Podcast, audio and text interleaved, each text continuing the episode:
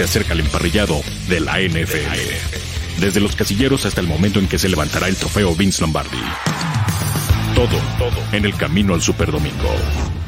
Camino al Superdomingo. ¿Cómo están amigos? Bienvenidos aquí al Camino al Superdomingo. No sé qué tal me escuchas, Daniel Manjarres. Es, es grato tenerte en este programa, eh, mi querido Manja, uno a uno, ¿eh? Va a estar bueno el, debate, el, el rollo. Sí, ¿qué tal? ¿Qué tal, Arturo? Pues aquí contento de Camino al Superdomingo y sí, es como, es como un mano a mano el día de hoy aquí entre, entre Arturo Carlos y Daniel Manjarres, pero pues ya listos, ya listos para hablar de lo que será el día de hoy y lo que se dio alrededor del día jueves en la NFL. Oye, ¿qué vamos a platicar hoy? A ver, platícanos un poquito, ¿qué es lo que traemos en el programa? Oye, pues eh, hoy obviamente sale el nombramiento de los jugadores del mes por parte de, la NFL de ambas conferencias y pues creo que no hay sorpresas, ¿no? Creo que, es, obedece a lo que hemos visto en las actuaciones en, en el mes de septiembre y el ofensivo Mira, primero voy a mencionar al ofensivo porque ya vi que eh, vas a empezar a echar porras. Andaba eh, buscando mi escudo eh, de, la, muerte. No, no, no. El de, mi detente. Este es, este es el que, el que saca a los Steelers y les dicen a, los, a, los, a los ofensivos, detente. Y que llega TJ Watt.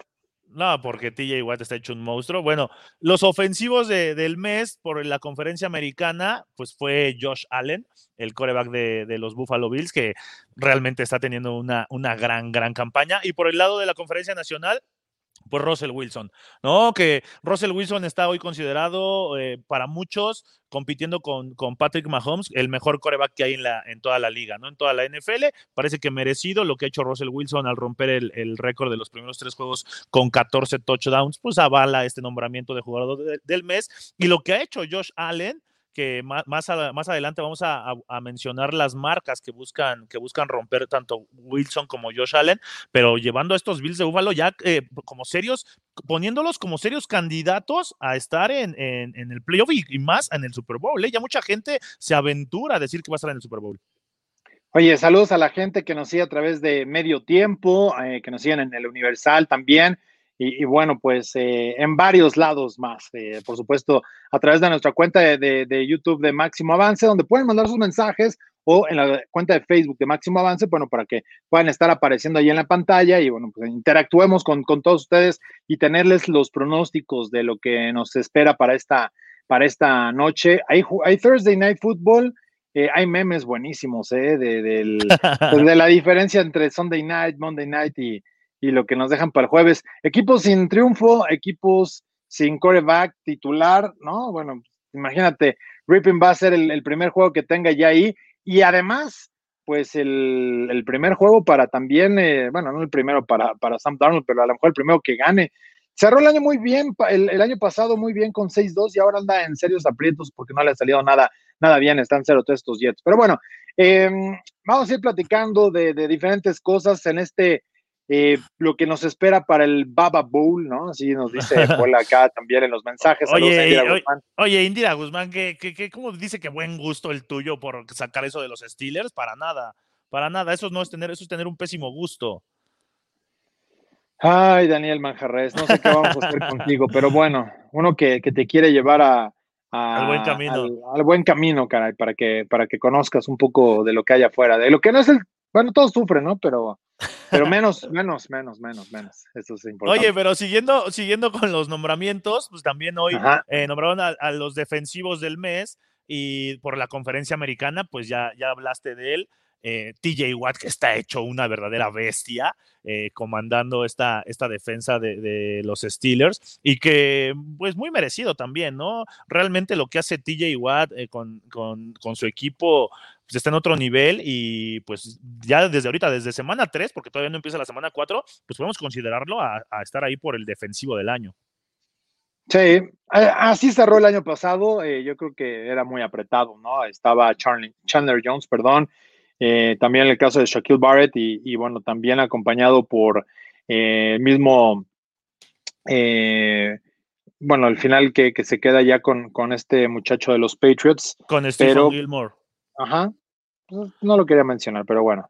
Eh, pero creo que, que, va a ser interesante. Ahora, Lavonte David eh, ha estado. Lavonte David es, es, un jugadorazo, Lo vi eh, desde la semana 1 de, de, esta temporada cuando enfrentaron a, los Saints. Realmente Lavonte David es una máquina de taclear, es el alma de esa defensiva y los, y los Bucaneros, ojo, eh, no tienen una mala defensiva, al contrario, tienen una excelente defensiva y, conforme pasen los partidos vamos a ver un Lavonte David eh, eh, creciendo y eso va a ser muy importante. Sí, y, bueno, lo traigo en un fantasy, me lo regalaron el año pasado y pues bueno, ahora, ahora se, se agradece un poquito más en esa, en esa parte, pero eh, hablemos, ahí nos dicen, nos preguntan por la señorita Mayra. La señorita Mayra está de descanso hoy. Dice que, trabajaba de lunes a, domingo prácticamente. Entonces, eh, ya lo, hicieron así. Eh, Ricardo Villanueva, saludos allá en Mérida. y bueno, pues dicen este nombramiento de defensivos de la americana. Yo hubiera puesto a Xavier Rhodes de los Colts. Bueno, Xavier Rhodes tuvo un gran juego este partido, pero ya en el acumulado eh, hay, que, hacerle de todo, ¿no? incluso en el juego que fue nombrado, por ejemplo, eh, TJ Watt como, como jugador de la semana, tuvo eh, pase interceptado, fumble, capturas, creo que tuvo dos y media en ese partido. ¿Qué más? Creo que hasta un pase desviado, tacleas para detrás de, la línea de golpeo. Así que variadito, variadito para que, que pudiera estar ahí, pero bueno, al final eh, no es sencillo, ¿no? Ser nombrado jugador del, mes. Bueno, si de por sí es, bueno, es fácil ser nombrado jugador de la semana, Daniel, pues ahora mucho más complicado ser de, todo el mes. Sí, porque pueden ser eh, tres, cuatro partidos y tiene que ser un acumulado, como bien lo dices, de las actuaciones de, en todos los partidos. puedes tener dos muy buenas en el cierre de septiembre, dos muy buenas en la mitad de, de octubre, seguiditos, pero pues tienen que entrar todos en el mismo paquete de los 30, 31 días que traiga el mes, así que Exactamente. Oye, y, también, y también de los equipos especiales, eh, Arturo, pues también tenemos. A ver, ¿quiénes están? por la conferencia americana a Stephen Goskowski, que, el polémico Stephen Goskowski, porque la primera semana falló cuatro goles de campo, imagínate. Tres, tres y el extra, ¿no?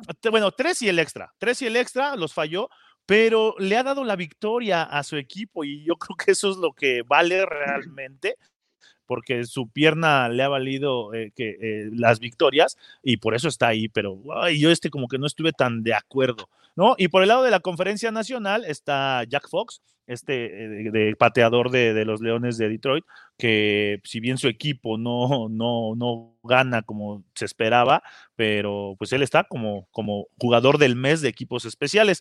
Y de los novatos también, novatos del mes, por la conferencia ah, americana, está James Robinson, este espectacular corredor de Jacksonville, de mis Jaguars de toda la vida, de mis Jaguars de toda la vida un, un drafted aparte, ¿no? Eh, y, lo ya lo hemos platicado en otros programas, en, programas anteriores, de, pues le da la razón con el tiempo la decisión de haber dejado ir a Leonard Fournette, ¿no? Para muchos uno de los grandes corredores que hay en la NFL, fue muy polémica, fue muy cuestionada cuando se anuncia la salida de Fournette de Jacksonville, pero pues, sabían que tenían a James Robinson y mucha gente, incluyéndome, yo no sabía que estaba James Robinson ahí y que iba a hacer esto, ¿no? Entonces, eso es confiar en el talento que tienes, confiar en tus jugadores, al final del día tú los conoces, entrenas, los ves entrenar, los ves trabajar y pues ahí está, ¿no? La razón es jugador del mes James Robinson y por el lado de la conferencia nacional, este safety de, de los de Tampa Bay, ¿no? Que es Antoine Winfield, que también ha sido una. Oye, pero Antoine Winfield Jr., ¿no? Porque muchos van a decir, sí, sí. Pues ya,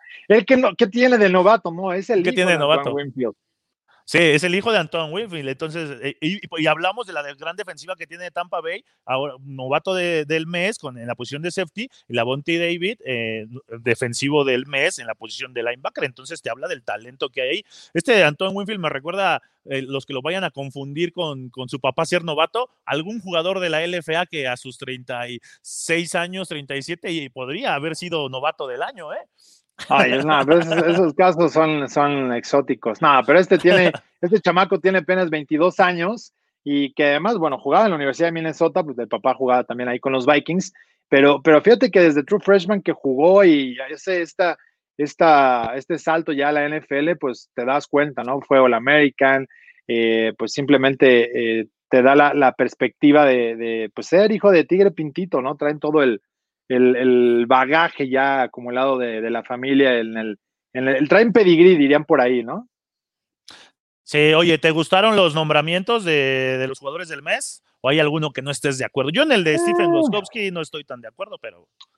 Mira, evidentemente después de, de, la terrible actuación que tuvo en la primera semana, pues viene la crítica, pero ganó el juego además, ¿no? O sea, no olvidemos sí, eso. Sí, sí, eh, gana el juego contra los Broncos y, y, pues al final es el valor que le da. Sí, falló tres, pero, pero se ha reivindicado. Eh, mi equipo de fantasy lo agradece y creo que los Tyrants también, porque bueno, pues los ha, los ha ayudado a salir de, del problema, incluso en aquel juego. Los metió en un problema, pero al final resolvió. Y el único número que nos vamos a acordar, eh, Manja, al final de la campaña es ganados y perdidos. Entonces, pues mientras claro. les ayuda a ganar esos partidos y no tirarlos por la borda, aunque te puede decir 5-5 en goles de campo. Vienes con el último, lo fallas y vas a ser el villano. O sea que preferible fallar todos y ganar y anotar el bueno para, para ganar el partido. Así que, pues ahí está Stefan Goskowski, que, que sí le podríamos poner esa de, ah, está bien, se lo tuvieron que dar por, por ser bondadosos. Sí, y por lo que dices, ¿no? De ganar los partidos. A lo mejor también tiene que ver que ya lleve tantos años en la liga. que, que, ya sea un, un, cerrador, un clutch de, de, de los juegos para, para, los equipos a los que ha jugado, ¿no?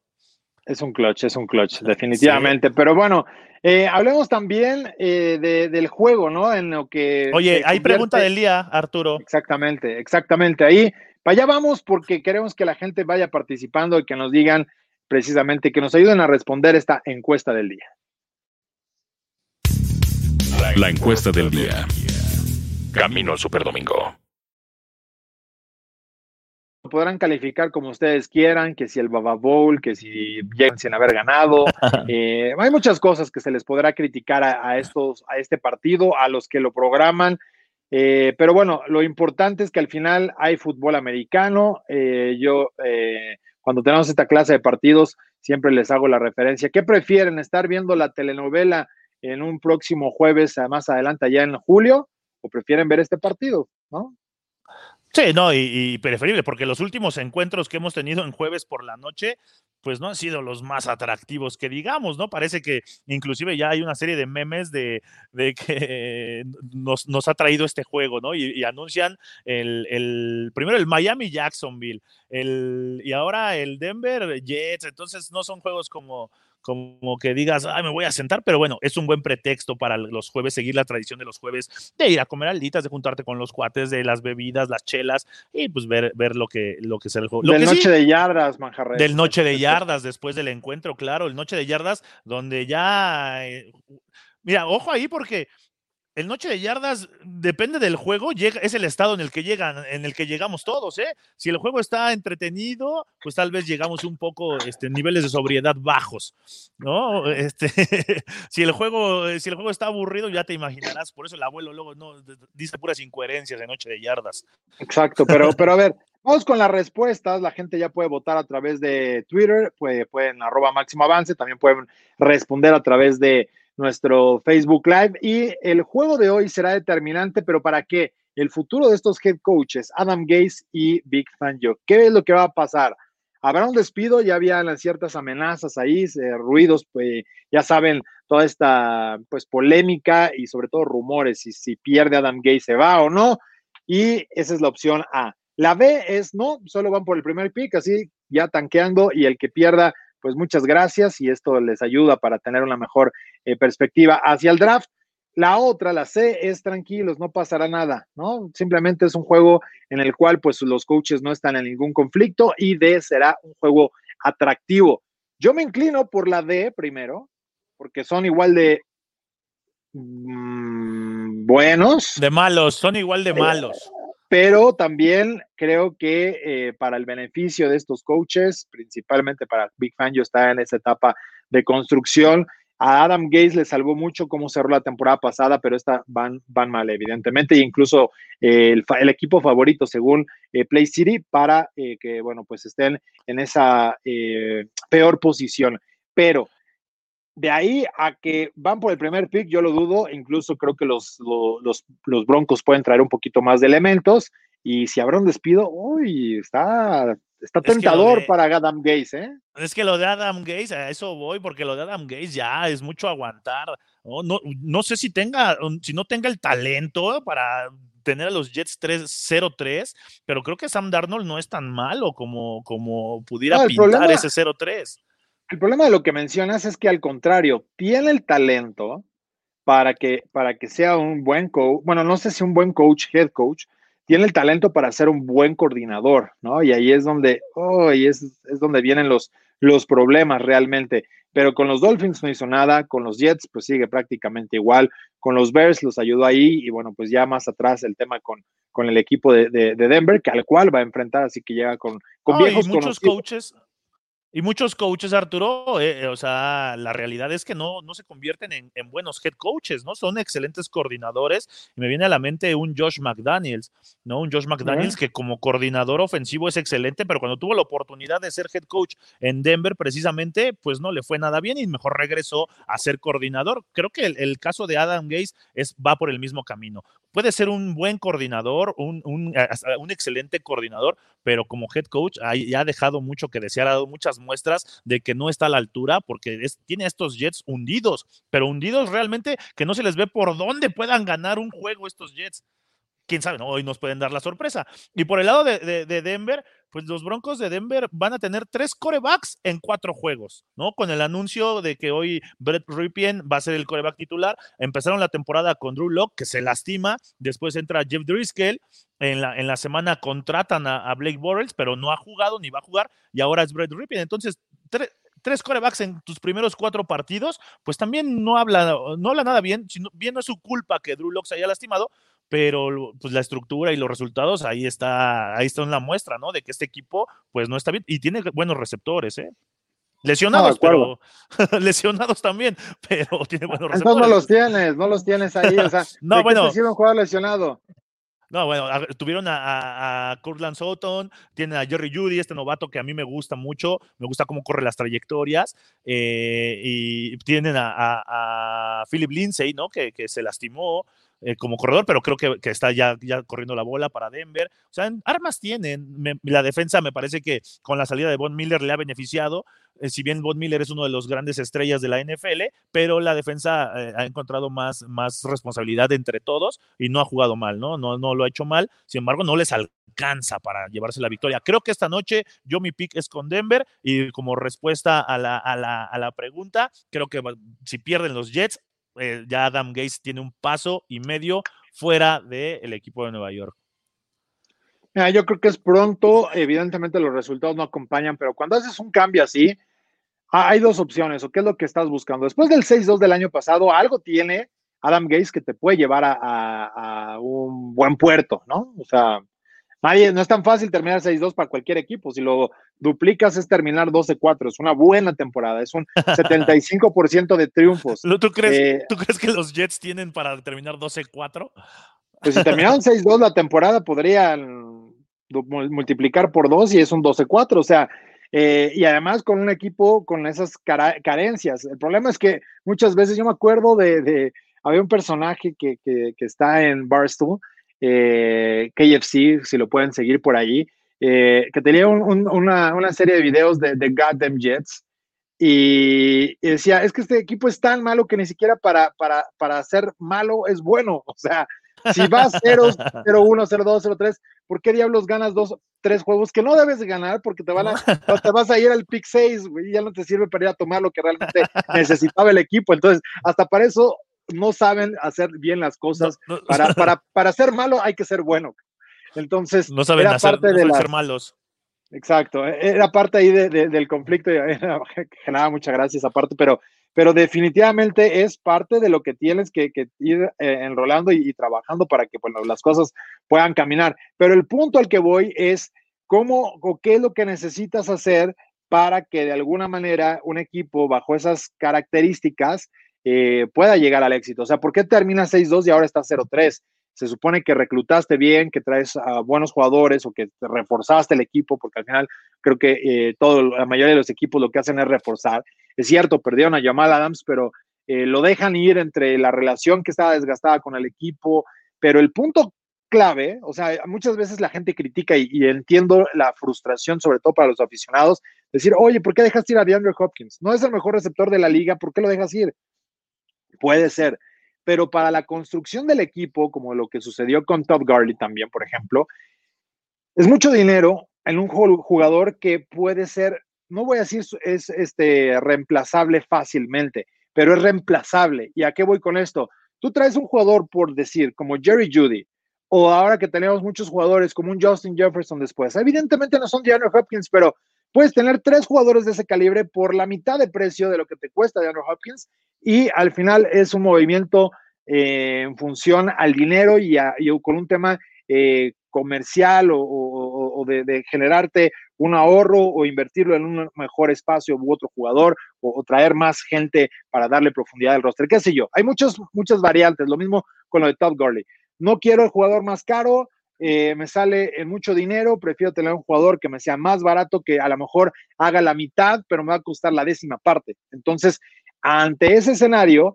puedes tener una mejor construcción de roster, teniendo más gente, teniendo más selecciones de primera ronda, y es parte también de lo que hicieron los Raiders cuando dejaron ir a Mari Cooper, cuando dejaron ir al mismo eh, Khalil Mack, etcétera. No, no digo que esté a favor de esta, de esta posición, Creo que cuando tienes este tipo de jugadores que además se convierten en la cara de la franquicia, es la oportunidad para explotarlo. Pero, pero definitivamente este equipo tendría que estar en mejores condiciones que el año pasado. Y la realidad es que no se nota mm, lejos del récord por la actitud que están mostrando en los juegos. Y eso creo que podría ser preocupante para, el equipo de, de los Jets. Pero, ¿sabes? Eso es un reflejo de una mala, eh, de, un, de, cocheo en pretemporada que no es, eh, no es, no es el adecuado, porque tú no puedes iniciar... Manja? No tenemos, bueno, pretemporada. ahí, ahí, entra, ahí entra la capacidad de, los entrenadores, porque hay equipos que sí están bien, y este equipo está iniciando igual que como inició la semana, la temporada pasada. O sea, eh, les, cerraron bien los Jets, pero por la inercia y el ritmo que ya eh, eh, cogen los jugadores, que coge el equipo por naturaleza, no por el trabajo del coach. El trabajo del coach se nota al inicio de la temporada. ¿Cómo va a iniciar tu equipo una temporada? Entonces, ahí es donde yo creo que recae el que Adam Gates no esté listo para ser el head coach de este equipo, porque pues no puedes esperarte a que los jugadores ya agarren ritmo, a que los jugadores se conozcan, a que los jugadores ya entiendan el sistema. Pues entonces, ¿qué hiciste antes de la temporada? ¿Por qué estás empezando con cero ganados, tres perdidos? ¿No? Y si hoy pierden en la noche va a ser 0-4. ¿Y si ganan? Si dejan atrás un, 1-3. pero, pero las matemáticas son facilísimas. 1-3, pero, pero, pero, esa victoria. 1-3, pero esa victoria es contra Denver, otro equipo que va 0-3 y que está y que está en reconstrucción. No le baja, si le ganas un equipo importante. no, los, Broncos no es un equipo en reconstrucción, está formándose, o sea, ya está con el camino avanzado. Por eso lo, lo, lo planeamos. pero porque se lesionó. O sea, tú, tú arrancas una temporada y a ver, ¿y qué pasa si ahorita los Chiefs pierden a su quarterback? Va a suceder algo similar. ¿Y quién les va a lanzar? No, los Chiefs tienen, uh, están rodeados de, para correr el balón, para reversibles, para pantallas. Pero, pero ajustas y si le dices ya te quito a, Patrick Mahomes, pues vas mucho más sencillo tratar de detener la carrera, ¿no? Quiero ver que realmente eh, Tyreek Hill pueda encontrar todo ese espacio. Evidentemente es un trabajo en equipo y hay más talento en algunos, en algunos conjuntos que otro. Pero yo lo que, ¿Tú no crees que los Jets con otro coach, que no, ¿tú no crees que los Jets con otro head coach podrían ir mejor? Sí, pero, esa no es... la única fórmula, ¿no? Eh, porque ya ganaron el, año pasado algunos juegos. El problema es eso, ganan algunos juegos y no logran estirar, no logran, eh, si tienes en una progresión y lo ves en una temporada, por eso platicamos, oye, los Raiders llegó Gruden, les fue mal, después la siguiente temporada los deja casi en, los playoffs, ¿qué es la, ¿cuál es la tendencia? Estar en playoffs y después probablemente ser un equipo contendiente. Es un proceso el que tienes que llevar. El problema de Adam Gaze es que no hay proceso. Eh, fue truncado con los Dolphins porque los resultados fueron terribles. Eh, lo mismo, la misma situación con los Jets. El punto es que si tienes un equipo mejor en el papel, que también puedes ganar cualquier juego en la temporada, eh, o sea, debe, sorprender si ganan los Jets ante cualquier rival, pero como le podrían ganar esta noche a los Broncos, se le pueden ganar más adelante a los Patriots, es, una, es un juego sorpresivo. El punto, eso, eso se puede lograr cualquier equipo de la NFL, lo puede hacer. La, realidad, el punto importante aquí es la progresión. Y eso creo que es lo que realmente está afectando. Ahora, ¿en qué momento puedes correr a Adam Gaze? Me voy a deshacer de Adam Gaze, no es la persona indicada para el programa. Ya lo mantuve este año. Ya. Le estoy dando el voto de confianza. ¿Qué vas a ganar? ¿O qué vas a perder? No, no mira, no. Lo decimos como de broma. Si pones a la aguadora que lleva el equipo, gana partidos y no vas a estar en la proyección para, para estar reclutando en el top 5. O con suerte el, uno que además tienes a Sam Darnold, que en teoría es un quarterback franquicia. Ok, tal vez fallaste en la selección del jugador, no es del calibre y quieres ir por Trevor Lawrence, pero eh, estás tan lejos y tan cerca de ser Trevor de tener a Trevor Lawrence siendo el 2 o el 32, porque sabes que se lo va a llevar el primer, el equipo, el peor equipo de la liga se va a llevar a Trevor Lawrence. Si hoy pierdes, se coloca 0-4, ya no, ya peor no puedes estar. El cambio 0-8. bueno, bueno, pero el inicio de la temporada 0-4 ya peor que no puedes estar. Y la temporada pasada me estoy acordando que todavía el pretexto era que su coreback franquicia, Sam Darnold, que yo me parece un buen coreback, se enfermó, le dio esta enfermedad de adolescente por andar de, este, de besucón y, y, después, bueno, ese era pretexto de que no jugó y tuvo que ahí eh, los Jets tener, jugar con el backup, ¿no? Que, que, no recuerdo. Pero ya cuando regresa Sam Darnold, entonces es cuando empiezan a ganar y empieza a tener buenas actuaciones el equipo de los Jets. Hoy tienes, esta temporada has tenido a Sam Darnold desde el principio. Ah, y situaciones cuestionables. situaciones cuestionables. Si traes a Le'Veon Bell, le pagaste lo que los Steelers no le quisieron pagar porque creían que no era el monto o, o, al final el jugador que debía estar o en la construcción del roster si lo queremos ver. Si ya lo trajiste, no le estás, no lo estás explotando. ¿De qué se quejaba eh, precisamente el Le'Veon Bell? Oye, me están dando el balón 30 veces por partido, van a acabar con mi carrera y no me quieren pagar lo que merezco. Parece que les dijo, oigan, voy a llegar, pero denme el balón nada más 10, 15 veces por juego y ahí muere. Yo quiero tener una carrera de 15 años, tipo Frank Gore, aunque ese sí corre y, aguanta los trancazos en el mismo equipo, pero, pero ese es el punto. Realmente este equipo no está funcionando por diversas situaciones el talento es limitado. administración, administración del, del, talento. Y eso es responsabilidad del coach. Pero la paciencia, eh, Daniel, en la NFL, en un equipo, no esto, tampoco en la NCAA o en un equipo de programa colegial que al final vas a involucrar la parte de reclutamiento, no vas a ganar con los jugadores que ya te dejaron. Sabemos que tienen una vigencia de cuatro años y, vas a traer a los nuevos y vas a construir tu roster con las necesidades que tú tienes. Este, esta situación podríamos pensar en que es algo similar. Si despides hoy a Adam Gates perdiendo y te va 0-4, ¿a dónde vas? Ese es el punto. ¿Por qué podrías echar a un coach de iniciar 0-4? Evidentemente las cosas se pueden poner peor con el mismo coach o con, el, o con uno nuevo. Pensemos en un 0-8, ¿no? O que van 2-10, eh, por ejemplo, más adelante. Estás dentro de la cola de la liga y cuando viene este tipo de cambios hay dos opciones. O realmente quieres y crees que este equipo está orientado para poder pelear algo, no voy a decir que los playoffs, pero puedes encontrar y sabes que tienes el, personal ideal para poder ya tener mínimo una un récord de 500.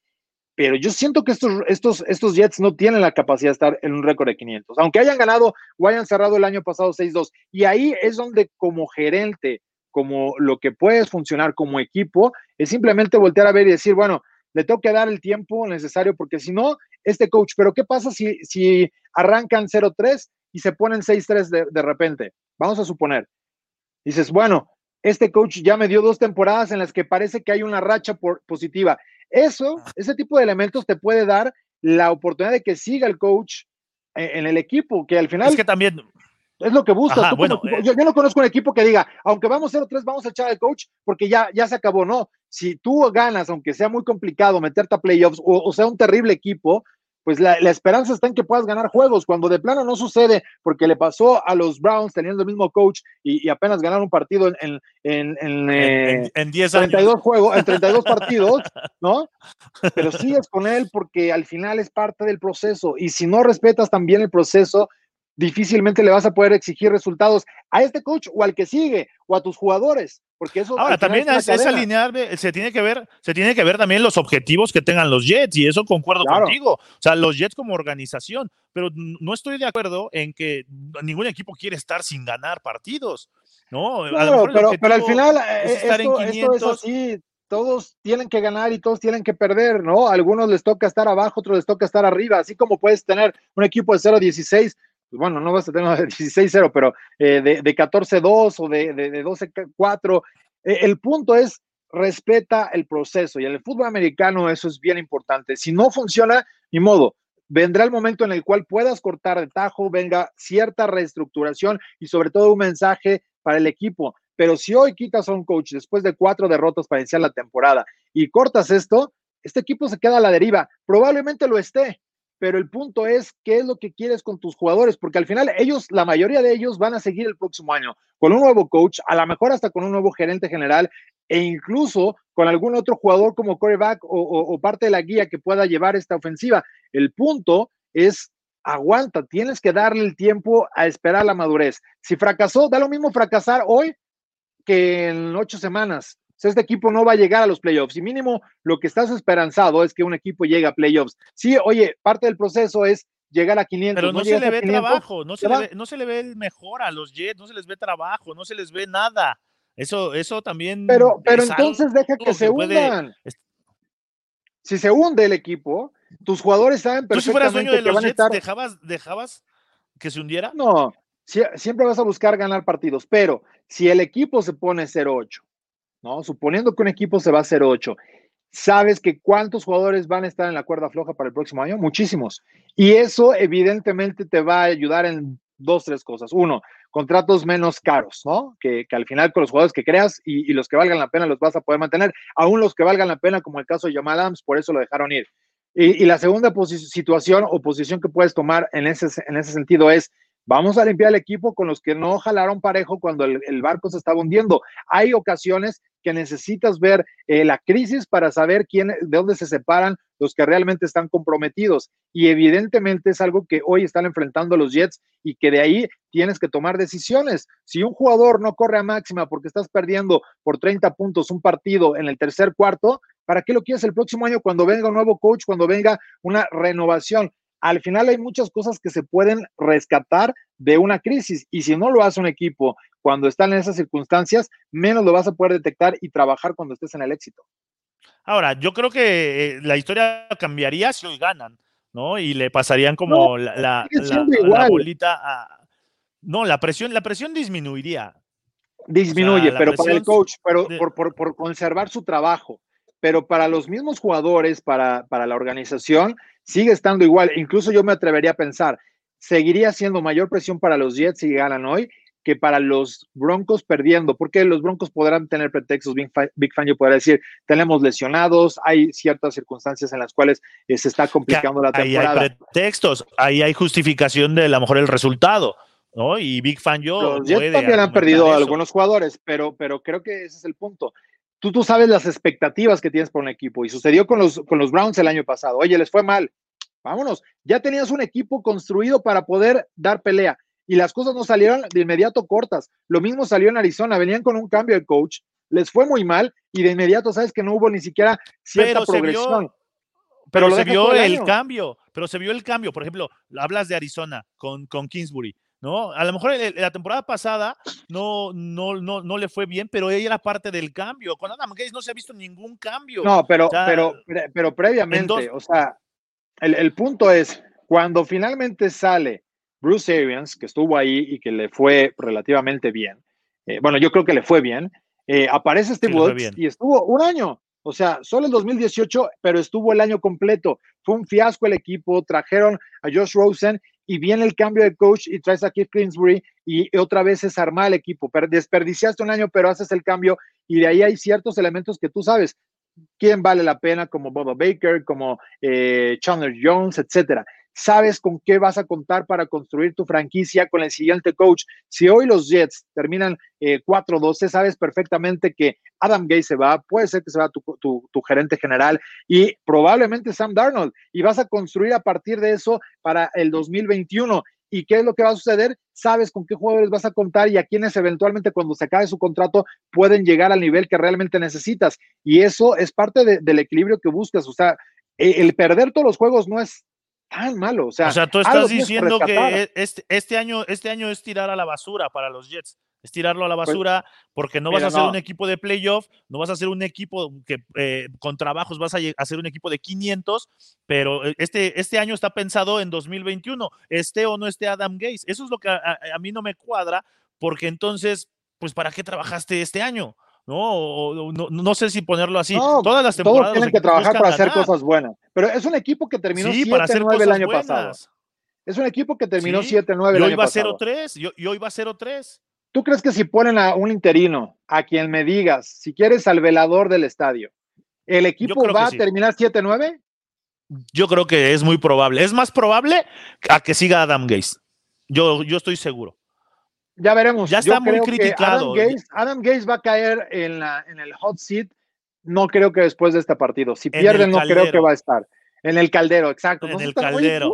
¿Dónde había quedado esta sección en el programa? pero, hay que pero, pero el punto es, si Adam Gaze pierde este juego, sí van a, van a, van a empezar a echarle ya los leños al, al caldero. Pero todavía no va a estar en el caldero yo sé que la gente va a empezar a presionar. Yo sé que, la gente, que la prensa y que el New York Post lo va a hacer pedazos, ¿no? El, New York eh, Daily, ¿no? El Daily Post. Le, va a poner ya la guillotina. Mañana va a salir una caricatura con la guillotina prácticamente en el rostro para Adam Gates. Pero no va a ser suficiente y vendrá situación, vendrán situaciones críticas y habrán oportunidades para que no lo, lo, pongas ahí, pero definitivamente este equipo está en serios problemas y no, no hay duda de eso. El punto es que si, si te deshaces del coach, no vas a conseguir nada nuevo, porque además es complicado. Si ganarás a el primer partido, pero de ahí se puede eh, tornar un tanto complicado. Pero el punto es, ¿qué es lo que van a rescatar? Y si estás, nadie está pensando en perder juegos para quedar rankeado, pero terminar 7-9 no te ayuda ni te beneficia. O sea, si vienes con un proceso, bueno, dices, Adam Gates, gracias, primera temporada 7-9, ¿cómo nos va en la siguiente? eh, 10-6, nos quedamos cerca de los playoffs o nos llegamos a meter de comodines, nos aplastaron playoffs, perfecto, no, pasa nada. Tercer año vamos hacia arriba. Pero cuando un equipo eh, empieza mal, como está sucediendo ahora, que también le sucedió el año pasado, porque si bien terminaron 6-2, es un equipo que había iniciado 1-7. Entonces, y le dieron la temporada y le dieron el voto de confianza porque vieron que el, el equipo pudo cambiar. No, a lo mejor, a lo mejor, ¿qué tal que, vuelve a, hacer algo similar? Ahora, no, por ejemplo, te, voy a aventar, te voy a aventar esta. ¿Qué pasa si el equipo termina con un 8-8 esta campaña? A pesar del 0-3, si terminan 8-8, ¿te quedas con Adam Gates o lo votas? No, yo ya lo voto, porque ya lo, que, lo que tocas de, de, quedar mal, de hacer enojar a la gente, de no estar a gusto los jugadores con las derrotas, yo creo que ya e, es más bien, los jugadores también saben que las victorias después de media temporada ya son más responsabilidad de ellos, porque ellos ya entraron más en ritmo, ellos también lo saben y lo sabe la gente y lo sabe la afición y lo sabe la prensa y lo saben todos. Las victorias de cuando, un equipo se enracha después de media temporada, ya la... Eh, eh, la mayor, el mayor porcentaje recae en los jugadores. El inicio de temporada es totalmente de los coaches y Adam Gates no lo ha hecho bien. Eso es así, yo no me voy a, quitar de eso. Puedo estar de acuerdo contigo en muchas cosas, en la reestructuración, en los planes, en, que se le dé una continuidad a un, proceso, a procesos. Pero Adam Gates no lo ha hecho. La temporada pasada inició igual, esta inicia igual. No sé ya qué apuestan los Jets teniendo a Adam Gates. Y si pierden hoy en la noche, desde mañana lo metemos al caldero a ese Gates que ya, ya me tiene harto. Hay, que, hay que ir trabajando ese, ese caldero. Pero bueno, Parece que esta era la sección de Under Review y justamente vamos a ver por qué los, los corners de repente están haciendo tanto dinero en la NFL. Under Review. Este es el análisis de la noticia del día. Esto es Under Review. Eh, hay una, una, gran pregunta. Yo sé que hay que pagarle bien a todos los jugadores en la liga. Evidentemente hay cierta responsabilidad para que tengan un mejor trabajo o al final, pues posiciones mejor pagadas. El pobre long snapper eh, va a estar ahí, nadie se va, a conocerlo, no saben ni qué número utiliza, ni cómo se llama, ni bueno, cuánto cobra, pues a veces le llegan al millón de dólares. Cuando eres pro bowler como long snapper, a lo mejor te subirán a millón y medio, pero hay posiciones o la posición que yo considero que sí es importante, que siempre estás en el juego, pero que puede ser mm, peor inversión es la de un corner y es un poco cruel esto, porque al final puede ser de lo mejor en la liga, te llevas un contrato de 20 millones de dólares al año, no te preocupes, convertimos este juego de 10 contra 10. Y eso le cambia el panorama a cualquiera.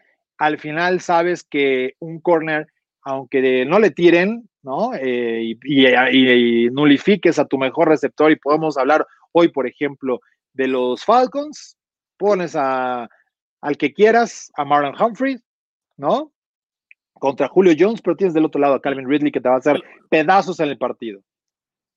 Que eso es lo que ha pasado, ¿no? Con los, con los equipos que han enfrentado a los Falcons en estos primeros tres juegos, pues Calvin Ridley los ha, destrozado.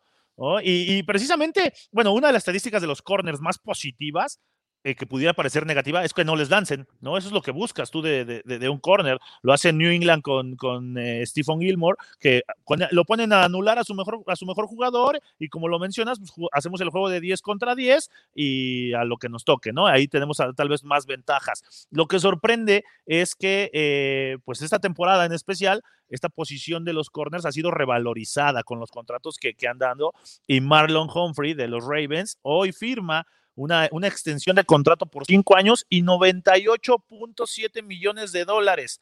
Eso no lo gano yo eh, ni en todos los programas de máximo avance.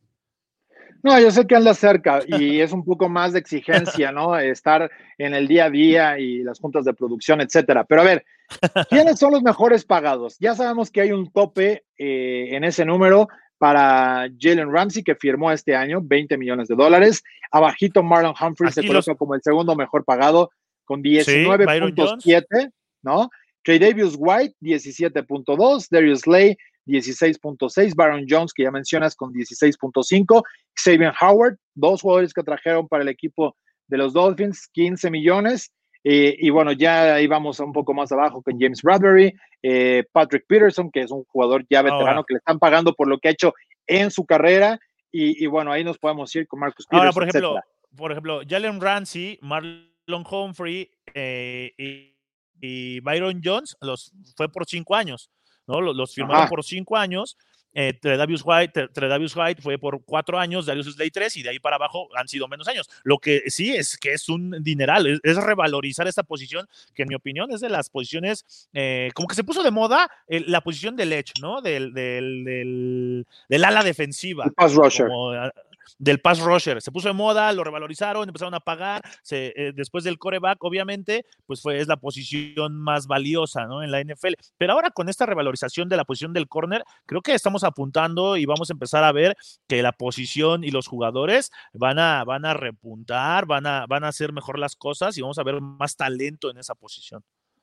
Yo no lo compro. Yo me quedo con esa parte de que el pass rusher, tu tackle ofensivo, y, eventualmente eh, podrás tener una estrella y podrás tener un jugador de calibre, pero, pero la, la, importancia, la trascendencia que hay en el tema de pagos para los corners, eh, híjole, yo, yo no iría tan alto. ¿Por qué? Porque puede jugar muy bien este año, ¿no? Eh, por ejemplo, Stephon Gilmore, ¿cómo le fue con DK Metal? Y, y, es el jugador defensivo del año y, y, está rankeado como el mejor. Y luego podrá venir Richard Sherman o Casey Hayward, por ejemplo, que, está con los Chargers, eh, el caso de Jalen Ramsey, ¿no? De, de Marshawn Lattimore, que son de los jugadores bajo Pro Football Focus que están analizados jugada a jugada, trayectoria a trayectoria, de qué es lo que mejor han hecho. Pero la realidad es que cuando tú le pones dinero, por ejemplo, los Chargers, según Pro Football Focus, tienen al número 3, que es el caso de, Casey Hayward, y el número 6 con Chris Harris. Yo creo que sí, los dos son top 10. No hay dinero que alcance para que le pagues como dos top ten a tus corners. No hay forma. Y lo mismo sucede ahora con los Dolphins, que lo habíamos mencionado, que los dos están eh, en ese top 10, ¿no? Eh, Byron Jones y eventualmente, pues lo que pueda costarte, eh, pero son jugadores caros. ¿Qué es lo que tienes que hacer? Sí, probablemente le das uno, pero te vas a, vas a dejar vulnerable al resto o tienes a los dos corners, pero ¿qué va a pasar con tu cuerpo de linebackers? Y que, ese tipo de situaciones es donde yo creo que a un corner no le puedes dar tanto dinero y sobre todo garantizado una proyección a largo tiempo, porque en el momento que no les lancen, pues a lo mejor ahí está, pero cuando encuentran que ahí está el pan, se acabó toda la ahora, es un jugador que es caro para, para tu roster y que no te va a dar la oportunidad de renovar. Pero ¿cuántos equipos tienen dos receptores de, calidad de, de, superestrellas? Son pocos, por lo, por lo general es uno, y entonces a ese receptor le vas a poner a ese corner, que es tu mejor corner, y, que se estén enfrentando, y las posibilidades de que te venza. Pero cada vez hay más receptores y menos profundos. O sea, ¿sabes quién es, tu receptor uno, quién es tu receptor dos, y quién te hace cosas importantes como slot? Pero por eso en la NFL hoy ha crecido tanto la relevancia de, y la especialización de ser níquel. O sea, ya en la NFL necesitas tener un níquel que juegue de níquel, no es el tercer corner. necesitas un jugador que vaya. Un especialista. un especialista y esos todavía son carentes en la liga. Es decir, hay más receptores con la proyección que lo que pueden hacer del lado de la defensiva con el níquel o tu corner 2, por ejemplo. Y en ese punto. Pero ahora, por ejemplo, por ejemplo, Casey Hayward que está teniendo una gran temporada y es top 10. Coincidimos en eso.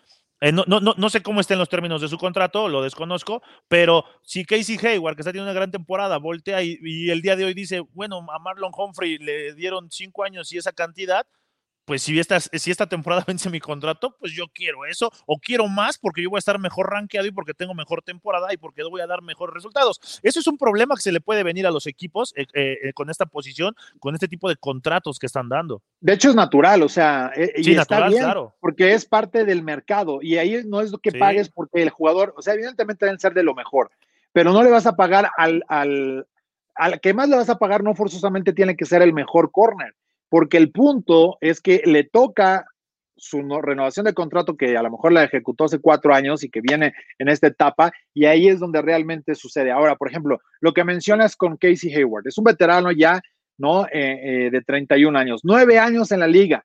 Eh, su contrato, tiene contrato hasta el 2011, hasta el 2021, perdón.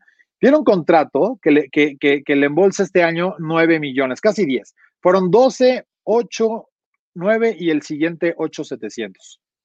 Evidentemente, si vas por año, Casey Hayward necesita o merece tener un contrato de 15, de lo que quieras, pero ¿cuántos años tiene Casey Hayward? Insisto, tiene 31. ¿Cuánto tiempo le va a dar la oportunidad para que sea un jugador que no le van a poder lanzar y que lo vas a tener neutralizando un receptor por el simple hecho de pararse enfrente? Hoy es el corner eh, número 8 en cuanto a su pago. Y de ahí, eh, y el tercero eh, mejor pagado para los Chargers. Si Casey Hayward quiere un contrato de este tipo, lo más fácil es que diga, sabes qué, compadre, muchas gracias por participar, te queremos mucho en la organización, ha sido parte importante de lo que, hiciste desde que llegaste en la segunda ronda, pues, pero simplemente no, no, sale exactamente. Hoy, a, hoy aún es uno de los mejores corners pagados. El mercado va a dictar que tiene que ganar más. El problema es que tenga la, la, la oportunidad del equipo de los Chargers de poderle pagar porque es un jugador que va a ir de salida y que evidentemente necesitará esta parte. Ahora, ¿qué es lo que puedes hacer como gerente? Abrir la puerta, que vaya a probar el mercado y que tenga una mejor opción, porque además es un agente libre sin restricción. Va a ir a algún lado, habrá algún equipo con la necesidad, con la urgencia de traer un jugador de este calibre, sí, pero ya no le lo vas a tener para que pueda hacer lo que decíamos de Patrick Peterson, ¿no? Sigue jugando, sí está ahí, está dentro de los mejores de los mejor pagados, pero no, no es el jugador que realmente en el campo te va a cambiar el, partido, que no le van a lanzar, sí lo van a buscar, empieza la, experiencia a pesar o, la velocidad y, ya simplemente es parte eh, gradual de los jugadores y eso es, es muy injusto tal vez para los corners, pero eh, es parte de, los resultados. Sí, es parte de, del mercado, ¿no? Como lo dices. Yo aquí lo que, eh, un punto que me da gusto es que se revalorice o que se esté valorizando más esta posición. A mí es de las posiciones que más me gustan, la del corner, se me hace muy importante. Y también, difícil, además. regresando, y, y, de las más difíciles, ¿no? Tal vez un poco injusta, pero Porque fallas de las más difíciles. Fallas y todo el mundo Sí, sus errores, los errores de, de, los corners, todo el mundo los ve y te puede costar partidos, ¿no? No un error de un liniero, pues no se ve. ¿no? Eh, de ahí, ahí, ahí la diferencia. Pero Marlon Humphrey está en tu top 3 de los corners de, de, la NFL. Es el segundo mejor ah. pagado en toda la liga, ¿eh? Sí, no creo que esté, mira, no es mejor que Stephon Gilmore, pero no es, mejor, en el talento que Richard Sherman, pero creo que también la calidad que tiene Marlon Humphrey y su velocidad. Del año pasado, que estuve mucho viéndolo y, y que estuvimos ahí en el Pro Bowl, creo que, que sí está eh, por encima, probablemente por velocidad, pero bueno, hay intangibles como el liderazgo, eh, la capacidad de lectura y de, y, de, y de, mandar allá atrás, y eso es muy difícil también para un corner, que habitualmente esta es una responsabilidad para un safety, eh, y, y, ahí está esa, esa oportunidad. Creo que evidentemente es mejor Casey Hayward, eso no habría duda. Jalen Ramsey hoy también es mejor corner. Marshall Lattimore creo que ya no. Eh, el caso de Chris Harris creo que sí todavía, eh, pero, pero bueno, también ya eh, la, la, experiencia con Chris Harris es que ya también es un jugador que está tornándose viejo, ¿no? Y, y, a mí, con todo respeto, Byron Jones no creo que sea el calibre para ser parte de ese top ten. No, por eso pero yo, yo, Yo creo que con Marlon Humphrey está en la conversación de, llegar a ese, esa posición número 5, beneficiado en algún momento también de tener eh, a Eric Thomas, ¿no? Que también, pues, evidentemente salía, pero que te daba cierta tranquilidad y preocupación a los quarterbacks de, de ir hacia otros lados porque, porque sabías que Earl Thomas estaba de frente y eso le permite muchas veces a los corners a, estar en esa situación. Y, tienes a Marcus Peters, ¿no? Entonces, vamos, estaban plagados de talento. Y, y, si hoy los ves cuando juegas, entre comillas, en solitario, como un Trey Davis White, que para mi gusto, Trey Davis White es mejor que Marlon Humphrey, pues es donde empieza esta parte del equilibrio, ¿no? Pero también ya le pagaron a Trey Davis White. Entonces, eh, es, parte de cómo lo, tienes que, llevar, pero definitivamente es, esta situación de los corners es ingrata, es complicada.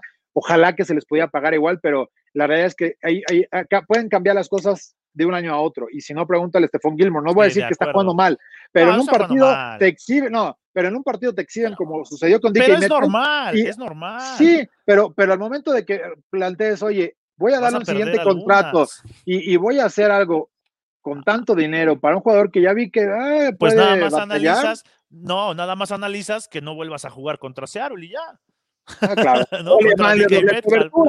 Oye, oye, Si, me preguntas dónde puedo invertir mejor mi dinero le pago a un jugador para tener 12 adentro en el campo. oye, hay un breaking hay un breaking ahorita hablando de los corners y de los receptores. Hay un breaking ahorita en estos momentos. Hagan de operar a Allen Lazard de una lesión muscular y está fuera de manera indefinida y puede perderse el resto de la campaña. Lo está, lo está reportando ahí en, Twitter, lo, lo, vi de, de Mau Gutiérrez. ¿Quién? Di la fuente, Mau Gutiérrez. no, de, de Mau Gutiérrez, nuestro experto en fantasy. Eh, ahí lo acaba, lo acaba de tuitear. Una mala noticia después del juegazo que dio el, el domingo pues algo le pasó a este Lazard, ¿no? Oye, eh, marcas a romper, Arturo, para, para esta semana 4 del NFL, eh, ya para ir cerrando el programa. Ajá. Tenemos, a ver, ¿qué es lo que traemos? Tenemos a los dos quarterbacks del momento, a los, a, los ofensivos del mes, tanto de la conferencia nacional como de la conferencia americana. En la conferencia nacional, Russell Wilson eh, ya, rompió la marca de en, tres, en sus tres primeros juegos, 14 touchdowns. Pues, pues ahora va por la marca de los 16 touchdowns en los primeros cuatro juegos que le pertenece a Peyton Manning, a Peyton Manning Ajá, pases de touchdown que le pertenece a Peyton Manning, que lo consiguió en 2013 precisamente con los Broncos de Denver. Entonces, si esta semana Russell Wilson lanza dos o más pases de anotación, pasa a Peyton Manning como el que más pases de anotación en los primeros cuatro juegos. Ellos salen, ¿no? Convertirse en el tercer coreback ahí con eh, pues los 300 yardas y demás. Me llamaba la atención porque vi la foto, primero pensé que era Russell Wilson y, después lo vi con el vaso y dije, no, es Daniel Manjarres, el que puso estos datos que hay que ponerle atención eh, precisamente para la semana. Así que, bueno, evidentemente, mi querido Manja, eh, ya, ya, eh, hay, que, hay que actualizarte la foto porque no se te veías muy delgado, ¿eh?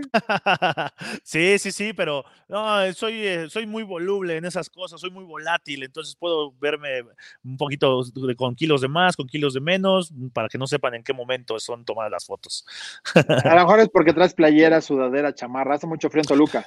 Sí, sí, está haciendo, de verdad está haciendo frío por acá, entonces mejor más vale estar prevenido, luego hay uno se enferma.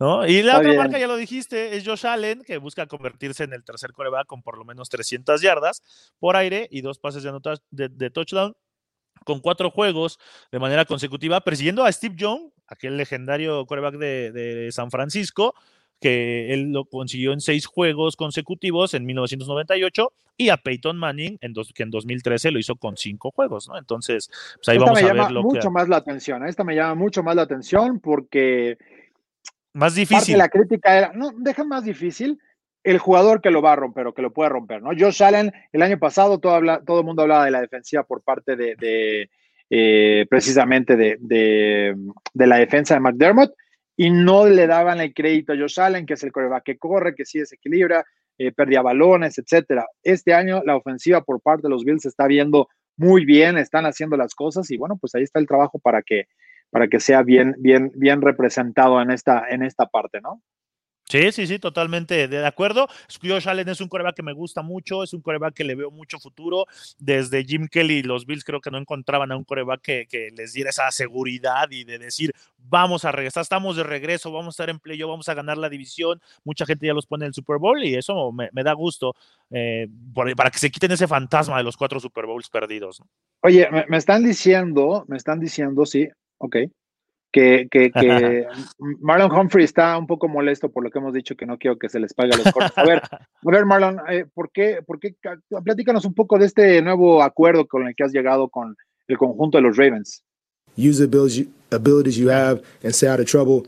In a few years, you can hit the lottery. And I put that in my Twitter bio, and I kept it as kept it in there um, the entire time, just because he had. It was crazy that at such a young age he had that confidence in me that you know one day basically saying if you just keep your skill set and just stay out of trouble, you can do some some big things.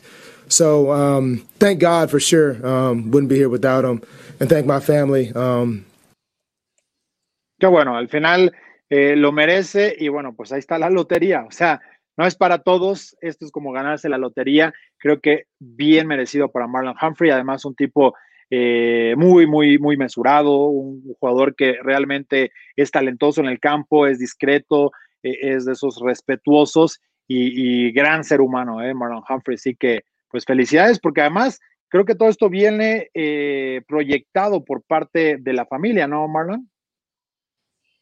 My dad never just kept his foot off me. Decisions, things I wanted to do, you know, he was able to to tell me no and didn't really show explanation. But as I grew older, I was able to understand so much as to why he did those things and you know, my dad has been so much more than a father. He, he coached me as a kid. He's really, you know, been, you know, he's actually been my everything for me along with my mom. And so I really thank him a lot. Um, pues es parte de, del agradecimiento y, y del impacto que, que, al final representa la familia, en este caso su padre, pero pues es parte del equipo, del trabajo en equipo en casa y que ha logrado construir pues un jugador de, 98 millones de dólares, ¿no? 98 millones de dólares. Pues, ah, le habían dado los 100. Oye, ya le habían dado los 100. Sí, eso es, eh, eso luego yo digo, bueno, ¿qué diferencia había ya de 98 a darle dos más y 100? Pues, ¿no? Le hubieran dicho 101 y luego los devuelves. los pones ahí en una donación. Oye, los tiene que aprovechar, creo que los va a aprovechar, es un jugador. Eh, le va a quitar el dolor de cabeza. Le va a quitar un poco el dolor de cabeza, va a salir de las deudas que pueda haber, que pueda tener y va a, oh, vivir, va a vivir porque luego se meten en unas peores. ya sé. Y va a vivir un poco les dan la tarjeta, les dan la tarjeta platino, la negra, eh, viene el Rolls Royce, vienen los eléctricos, viene comprarse un campo de golf, viene los yates. Vienen yates de unos 150 pies, o sea, se empieza a agotar el dinero, entonces hay que, hay que, hay que cuidarlo. Pero conociendo a Marlon Humphrey, creo que va a llevársela tranquila en esa parte. Oye, ya, rápidamente, eh, ¿qué va a pasar esta noche? Esta noche vamos a ver un juego eh, atractivo, un juego interesante, un juego ah, creo que... A ver, deja de decir... Va, a ser atractivo. que por qué diablos pusieron este partido en prime time, nadie quiere ver este pues. Es interesante, es interesante para ver quién es el más malo. Ah, también eso, eso, eso vale. El, el, fondo de la tabla también, ¿no? Como dicen. Yo creo que va a ser un buen juego, un juego atractivo no creo que, cualquier equipo de la NFL puede competir. Hay buenos elementos. Es un juego que creo que será parejo. Será parejo. Será. parejo y yo me inclino por, por Denver. Me gusta la defensa de Denver y pues tengo la, le, doy el voto de confianza, bueno, el beneficio de la duda a Brett Ripien, que hoy abre como coreback titular de los Broncos, y vamos a ver cómo maneja este equipo, porque esta ofensiva de los Broncos le movió muy bien el balón a Pittsburgh, a los Steelers, ¿eh? con esa gran defensiva, los Broncos estuvieron ahí en el juego moviéndoles el balón de lado a lado, y la defensa de los Jets evidentemente no es la defensiva de los Steelers, ¿verdad? Pero en la NFL todo puede pasar. Yo pensé que esta noche me ibas a decir que íbamos a, ver a los Dodgers caer en los playoffs de las grandes ligas, pero bueno, creo que puede, ser. Por cierto, ya, ya los Bravos sacaron la escoba, ¿eh? Ya barrieron, ya barrieron. Ah, le, le pegamos duro a los rojos de Cincinnati, a los Reds, así que se fueron. Los despachamos y aparte con blanqueada en, esta, y, ayer, este día. Y ayer el hit eh, casi se va en el, a medio tiempo, se va a su casa. Oye, iban perdiendo por 30 puntos. Los van, a los van a sacar de la burbuja. ¿Tú crees que este, esta serie termine también con la escoba o no? En, las finales de la NBA. Pues, yo lo veo muy probable, pero el corazón del hit y, su capacidad de resiliencia que ha mostrado, están chavos. que ha mostrado, yo creo que pueden ganar por ahí un, juego. La única desventaja es que perdieron a, a, a Habana de Bayo y a eh, Dragic, de que ya pues, ayer salieron lesionados, no jugaron, son dos de sus grandes estrellas, todo recayó en Jimmy Butler y pues no sé, no sé qué vaya a pasar. Me cae muy bien Butler, ¿eh? Me cae muy bien a mí Butler, me bueno. a, mí, a mí Adebayo es de mis jugadores favoritos después de sus playoffs, ya lo, lo, puse en mi lista de jugadores favoritos. Así es, como Sam Darnold también. Perfecto. Sí. Pues nos vamos. Muchas gracias, mi querido Manja. El juego inicia en cuestión de 5, 4, 3. Ya, casi. Pues a todos, pues a, todos, nuestros amigos de Camino al Super Domingo, a la gente que siempre se conecta y nos manda sus mensajes, vean los juegos, opinen en nuestras redes sociales de, Máximo Avance, en las personales, y ahí pónganos todo, todo, todo lo que, los temas que día con día van surgiendo en la NFL, pues ahí pónganos sus, sus opiniones y sus comentarios y agradecerles. Oye, reiterar la invitación, el próximo domingo los Browns visitan a los Cowboys, partido que tendremos en la Octava Sports en el 10.30 de AM, para que nos puedan acompañar. Ahí estará Daniel Manjarres con el equipo de, Máximo Avance en la transmisión. Y después tendremos el partido entre los Patriots que visitan a los Chiefs. Juego interesante, por supuesto, y que bueno, pues eh, ya lo dijo Cam Newton, ¿no? Está revolucionando el juego eh, Patrick Mahomes, así que ya veremos qué pasa en el Arrowhead el próximo domingo, partido que también tendremos a las 3.25 de la tarde, seguidito del el juego de los Cowboys el eh, duelo entre New England y Kansas City a través de la Octava Sports en el 10:30 de AM para que nos puedan acompañar. Y eh, pues mañana los esperamos con más hoy en la noche, hoy en la noche. Bueno, hoy, hoy en la noche con noche de yardas terminando el partido. Eh, nos decía el abuelo, oye, sí valdrá la pena. por supuesto que vale la pena. Hay que burlarnos de los dos equipos si es necesario o felicitarlos. Ya veremos con qué nos, qué nos depara en este, en este partido. Pero bueno, ya rápido para cerrar mensajes. Eh, mira, ahí está el productor, nos manda ah, muchos besos.